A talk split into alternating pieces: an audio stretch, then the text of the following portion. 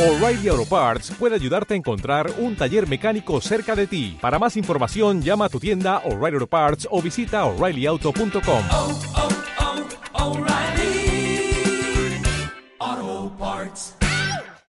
Muy buenos días amigos tribuneros en este lunes 26 de diciembre de 2022. Por supuesto, felices fiestas. Ya hemos pasado los primeros días de Nochebuena y Navidad. Y esta semana, última semana de este 2022, el Valencia regresa a la competición, vuelve por fin la liga, después de siete semanas largas. Esta es la primera semana, hoy es el primer lunes en el que volvemos a atisbar una semana de fútbol, de liga normal, como la que nos apetece y como la que nos gusta. El Valencia visita al Villarreal el próximo sábado a las 4 y cuarto en el Estadio de la Cerámica, un estadio reformado y que va a reinaugurar el Valencia Club de Fútbol en su visita al Villarreal. La semana pasada escuchamos unas declaraciones de Miguel Ángel Corona hablando de, la plantilla, de las necesidades y un poco del el momento que vive el club.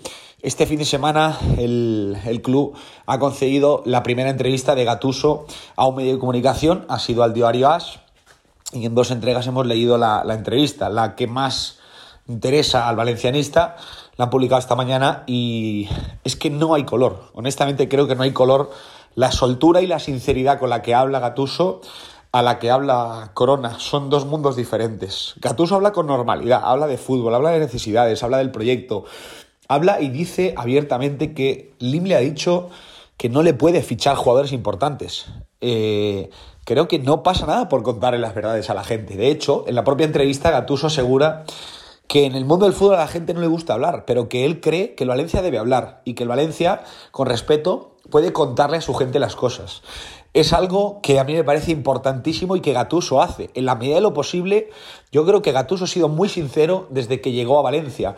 Más allá de que algunos hayan intentado calentarlo y hayan intentado ponerle en contra de la prensa, yo sí me creo que él tiene un gran respeto hacia, hacia los profesionales y creo honestamente que él no tiene ninguna guerra con nadie, más allá de la que alguno ha intentado que Gatuso haga suya para irse contra la prensa.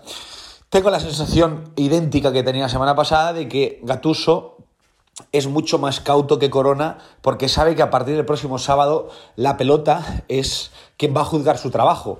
Y él sabe mejor que nadie que por muy buen trabajo que haya hecho, por muchos sacrificios que haya hecho para aceptar un equipo de mínimos, un equipo que no es el Valencia que estamos acostumbrados, un equipo con mucha juventud, un equipo sin poder aspirar a esos fichajes importantes, como reconoce en esta entrevista, tiene la exigencia el Valencia. Y eso también le honra a.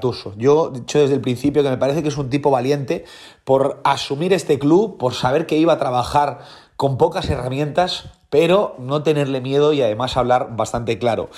Es para mí lo que le resalto a Gatuso y ojalá que en este mes de enero, que va a ser muy complicado, muy largo y de muchos partidos, tengamos buenas noticias y que el equipo vuelva bien a la competición y con buen pie. Porque por desgracia, si no coge puntos, si no vuelve bien al, al, a la competición, le será muy complicado tener una segunda vuelta con, con aspiraciones reales de llegar al menos a esas posiciones de Conference League.